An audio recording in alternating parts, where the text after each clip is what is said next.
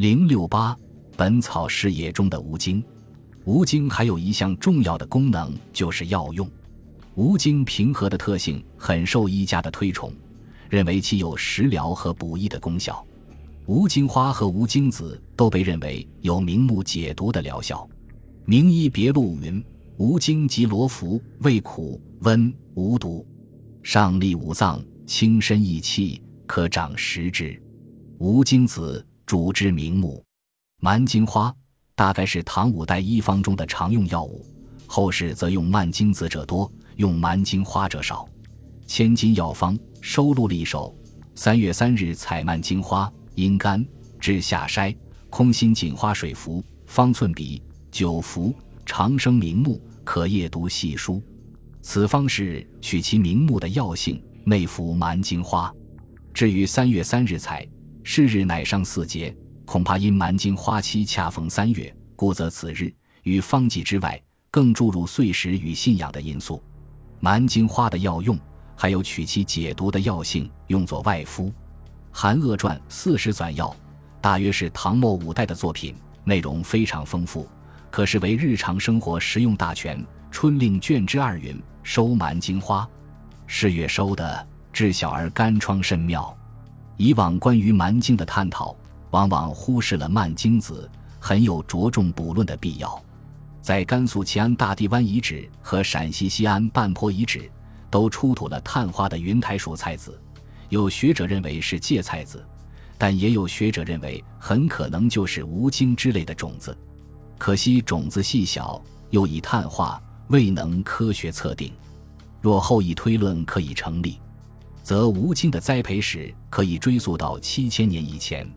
文献中最早记载蔓荆子的是《四民月令》，收吴精及芥、亭栗、冬葵、凉荡子。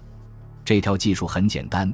看不出蔓荆子有什么特殊的用途，大概只是收作种子而已。童书诗月也，可种无荆及芥、木粟、大小葱子、小蒜、胡葱。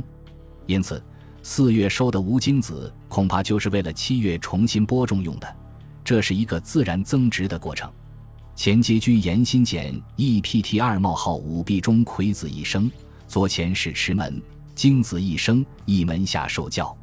是一条非常有意思的材料，葵子和精子被作为礼物迁使时送门下，说明这两种蔬菜的种子在当时或许还具有某种等价物的功能。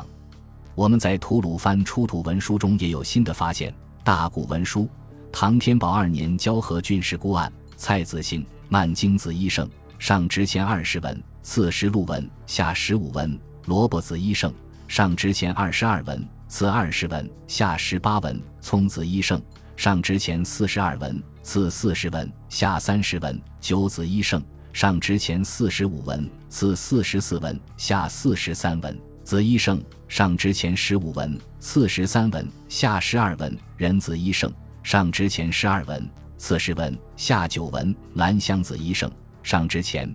池田温对本件文书做了细致的研究，他指出。这件文书的性质，是由交河郡事司的司令制成，并呈报交河郡都督府仓曹参军的关于事估的官文书。所谓事估，即市司的官吏每隔十日把市场上物品的物价各定为三等或九等记录下来，报送并保存于官府。经过详细的分析，他认为，除去由于受规定形式制约而产生的若干偏差和官文书难免的唐氏之外，事故案是忠实的依据客观存在的实价而制定的，是反映了当时物价的真实情况的可以信赖的数据。他还敏锐地注意到了菜籽型的存在。他认为，由于菜籽的交易量相当大，以至于需要有专门的行来经营，其购买者无疑是屯田官和大规模种植蔬菜的近郊农民。就我们所关心的蛮荆而言，本件文书至少具有如下意义：第一，了解到蔓荆子在天宝初年的交易价格，以及相对于其他主要蔬菜种子的价格比。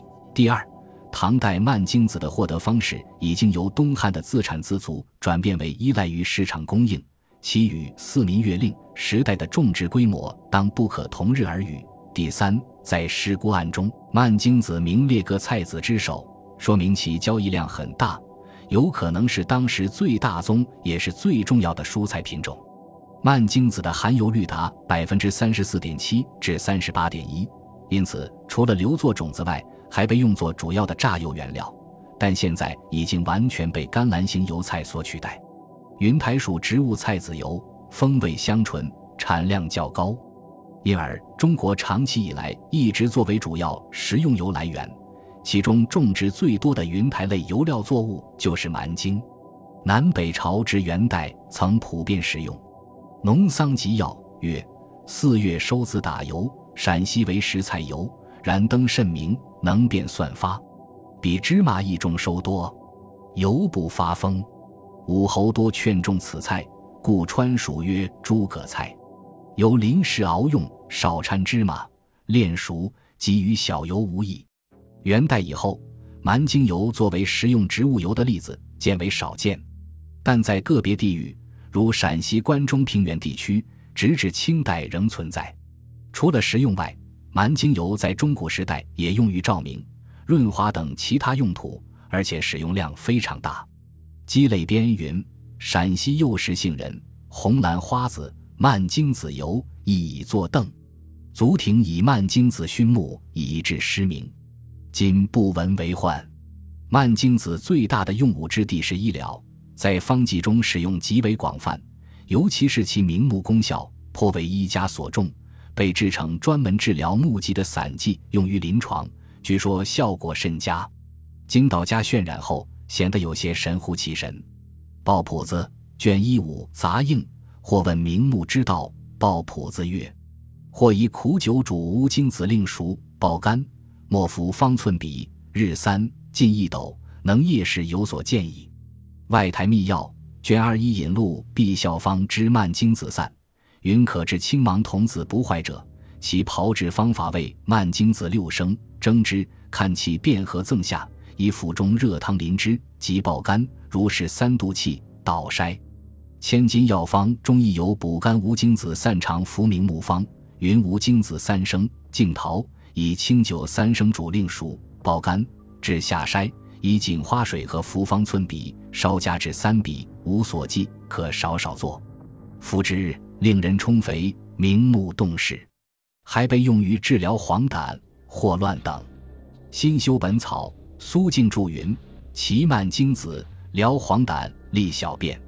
水煮三升，取浓汁服，主正甲、积聚。少饮之，主霍乱、心腹胀。莫服，主目暗。此外，蔓荆子还被认为是养生延年、美容美发的妙药。食疗本草云。其子九蒸九爆，捣为粉，服之长生。鸭油涂头，能变算发。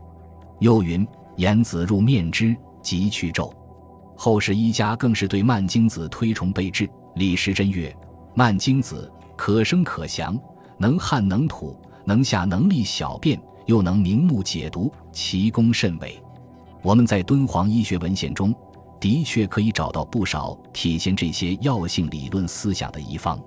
第三千九百三十为一册资本。据笔者考察，从写本书法、行款、墨色、纸张、装帧等物质形态综合分析，当属归义军时期。敦煌古一级考试教著者据文中必识字会，便认为仍是唐朝本，证据单薄，不可从。又。教著者将本件文书定名为“不知名药方第十种”，这种命名方式虽然是比较谨慎的做法，但实际上等于没有定名。根据本件装帧形式及收录的药方内容及性质，我认为则应该是一件民间记录的用于常见疾病及紧急救治的效验方手册。参照敦煌同类性质的文书题名，重新拟题为《杂疗病方药抄》一本。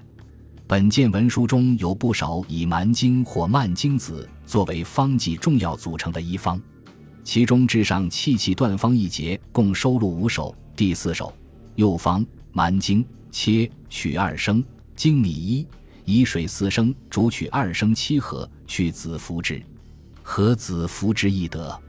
这首药方中的蛮荆，应该是指蔓荆根。敦煌一方中使用最广泛的还是蔓荆子。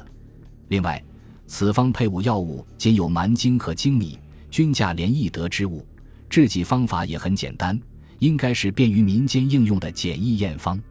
与此类似的，还有治头上疮方中的右方蔓荆子捣作末和九帛疮上极差。P 三千五百九十六验方杂抄所收疗影方中的一首更为简单，蔓荆子浸服，仅蔓荆子一味药材，大概是属于所谓背疾单验类型的变异方。P 三千三百七十八杂疗病药方，疗人食气，取蔓荆子间取之，洗身体大凉。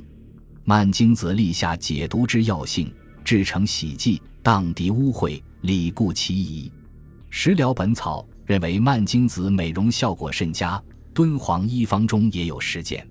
P 两千六六十二略出一方一卷，中有如下一首护肤良方：面药方，生猪脑五具，进去白血脉，黄瓜、蔓荆子三两，细盐、胸琼二两，白芷二两，又并合于臼中，捣二千杵。即以蜜浆水净洗面相，使肝气，以药内，色极白。三七日如炼，七七日死。上述制作面药的方法，完全秉承《食疗本草》所言“言子入面汁，即去皱的政治理念。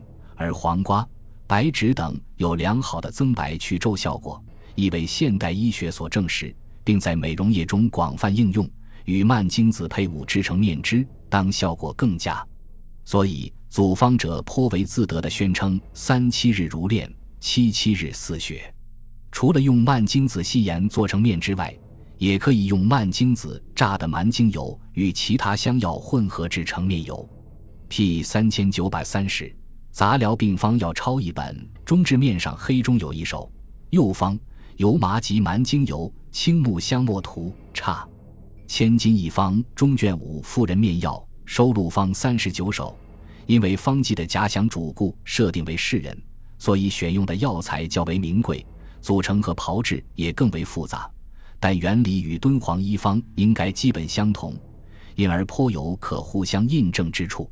其中有一首也用到蛮精油、香附子十枚，大者白芷一两，零陵香二两，茯苓一大两，细切蛮精油二升，无几猪脂代之，牛髓。羊髓各一斗，白蜡八两，麝香半两。